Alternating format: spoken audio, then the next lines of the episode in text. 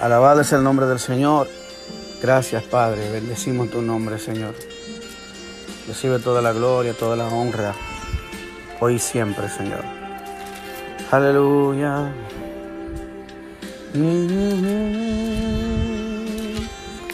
Oh, gracias, Señor.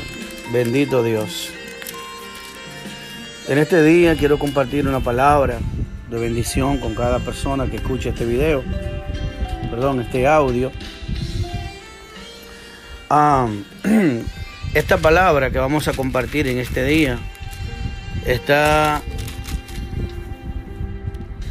en el libro del profeta Ezequiel, capítulo 18, desde el versículo 1. Vamos a leer la palabra de Dios y el tema que vamos a tratar es la, justicia de Dios. Todos sabemos que la justicia de Dios eh, es lo máximo que hay. Es incomparable con la justicia de los hombres.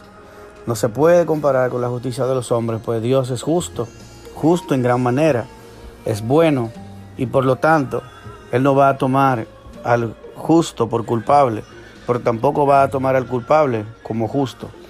Es decir, que la justicia de Dios no se puede comparar con la justicia de los hombres, pues muchas personas que son injustos, que violan la ley completamente, que son violadores de la ley y, y hacen daño a la sociedad, pero sin embargo la justicia humana los les garantiza inmunidad, o sea, por medio de pago, por medio de sobornos, por medio de cualquier cosa, tienen el beneficio de ser libres, de tener la libertad y de ser declarados inocentes, a muy diferente al respecto a la, justicia de Dios.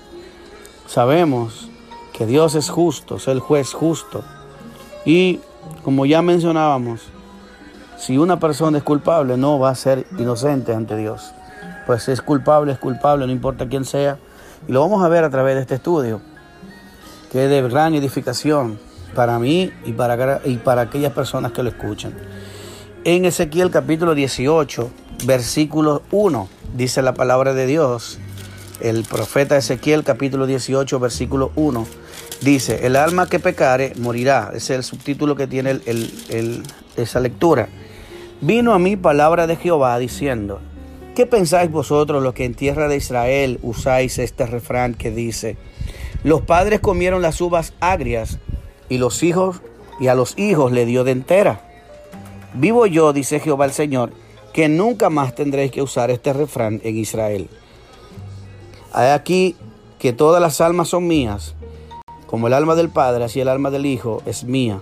El alma que peque, esa morirá. Mira cómo lo señala, mira cómo es específico. Escuche bien.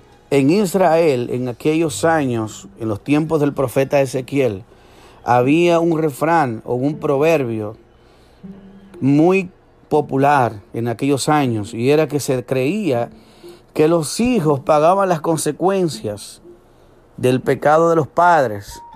Consecuencias de qué? De justicia o de injusticia. Por ejemplo, basándose en el pecado de, de los padres, los hijos iban a ser condenados, o basándose en el pecado de los hijos, los padres podrían ser condenados. Aquí dice que el alma que pecare, esa morirá. Todas las almas son mías, la alma, el alma del Padre, tanto como la del Hijo. Y hace un señalamiento muy poderoso, y es que dice, el alma que pecare, esa morirá. Haciendo también alusión a, a los versos leídos, Dice, este refrán no se escuchará más en Israel, no se dirá más, porque así dice el Señor. Y dice el versículo 5, el hombre que es justo, que actúa conforme al derecho y la justicia, que no come sobre los montes, ni alza sus ojos a los ídolos de la casa de Israel, que no viola a la mujer de su prójimo, ni se une a la mujer menstruosa, que no oprime a nadie, sino que al deudor devuelve su prenda, que no comete robo alguno, que da su pan al hambriento y cubre con vestido al desnudo, que no presta con interés o, con usura, que retrae su mano de la maldad y de la práctica verdaderamente. La justicia entre da, da verdaderamente justicia entre unos y otros, que caminen en mis ordenanzas y guardan mis decretos a fin de actuar correctamente. Esto es justo y vivirá, dice Jehová el Señor. Pero si engendra un hijo varón, perdón, un hijo ladrón y sanguinario que hace alguna cosa de estas y no hace las otras, sino que come sobre los montes, viola a la mujer de su prójimo, oprime al pobre y al necesitado, come, comete robos y no devuelve la prenda, alza sus ojos hacia los ídolos y comete abominación, presta a interés y con usura, ¿vivirá éste? No vivirá. Todas estas abominaciones cometió y de cierto morirá, su sangre caerá sobre él. Aleluya. Pero dice también, pero si éste engendra un hijo que ve todos los pecados que cometió su padre, pero que aún viéndolos, oiga bien, no los imita, no come sobre los montes ni alza sus ojos sobre los ídolos de la casa de Israel, a la mujer de su prójimo no viola, no oprime a nadie, no retiene la prenda, ni comete robos, da su pan al hambriento y cubre con vestido al desnudo, aparta su mano del pobre y no cobra interés o usura, guarda mis decretos y anda mis ordenanzas, este no morirá por la maldad de su padre, de cierto vivirá. Pero su padre, por cuanto hizo agravio, despojó violentamente al hermano e hizo en medio de su pueblo lo que no es bueno. He aquí que él morirá por su maldad. Y si me preguntáis, ¿por qué el hijo no llevará el pecado de su padre? Pues porque el hijo actuó conforme al derecho y la justicia, guardó todos mis estatutos y los cumplió. De cierto vivirá. El alma que peque, esa morirá, dice el verso 20. El hijo no llevará el pecado del padre, ni el padre llevará el pecado del hijo.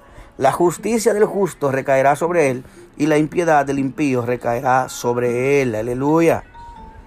Bendito es el nombre del Señor. Y sigue leyendo porque queremos darle sentido a todo lo que vamos a hablar en este momento. El versículo 21, hablando sobre el camino que el camino de Dios es justo. Pero si el impío se, se aparta, escuche bien, de todos sus pecados que cometió y guarda todos mis estatutos y actúa conforme al derecho y la justicia, de cierto vivirá, no morirá. Si se aparta del pecado, míralo ahí como lo dice. Ninguna de las transgresiones que cometió le será recordada. Por la justicia que practicó, vivirá. Y recuérdense que hay una palabra que dice que dichoso y bienaventurado aquel a cual sus transgresiones han sido perdonadas.